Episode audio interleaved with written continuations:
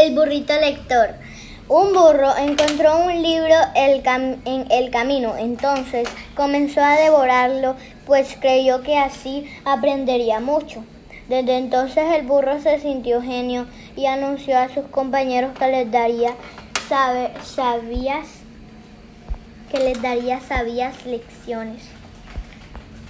Ellos esperaron sus enseñanzas, pero él permaneció con la boca abierta y le lanzó un rebuzno feroz. Entonces todos se burlaron de él. Enseñanza. No debemos pasar por lo que no son. Adaptación de una fábula.